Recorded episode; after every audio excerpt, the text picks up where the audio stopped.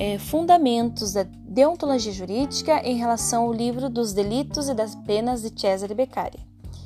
É, a deontologia jurídica está muito ligada ao princípio da isonomia e à igualdade. É, a partir do momento em que acontece a violação desses princípios, então ocorre o abuso de poder. É, a observância do princípio da legalidade é uma conduta, uma norma de como o operador do direito deve agir em relação às suas atribuições legais, do cargo, é, ao exercício de sua posse, ao exercer seu mandato, sua função e ao exercício legal como uma autoridade jurídica.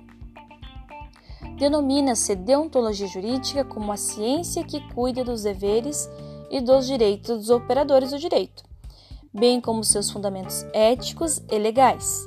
Etimologicamente, a deontologia significa a ciência dos deveres. Assim, a deontologia jurídica é essa ciência aplicada àqueles que exercem alguma profissão jurídica, é, em especial os advogados, os magistrados e promotores de justiça. É, assim como a Bíblia determina a conduta, norma e ética das pessoas né, no seu convívio social, a deontologia jurídica em relação ao, ao operador de direito também tem esse papel de determinar dizer como os operadores de direitos devem exercer suas atividades legais, dentro do princípio da equidade e razoabilidade.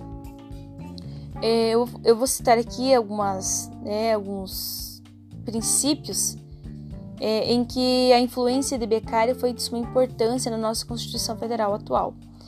É, então, estão presentes é o princípio da anterioridade, a legalidade, a ampla defesa, o contraditório, o duplo grau de jurisdição, o devido processo legal, a pessoalidade, né, a pessoalidade da pena, a inocência, juiz natural, a utilização de habeas corpus e outros dispositivos.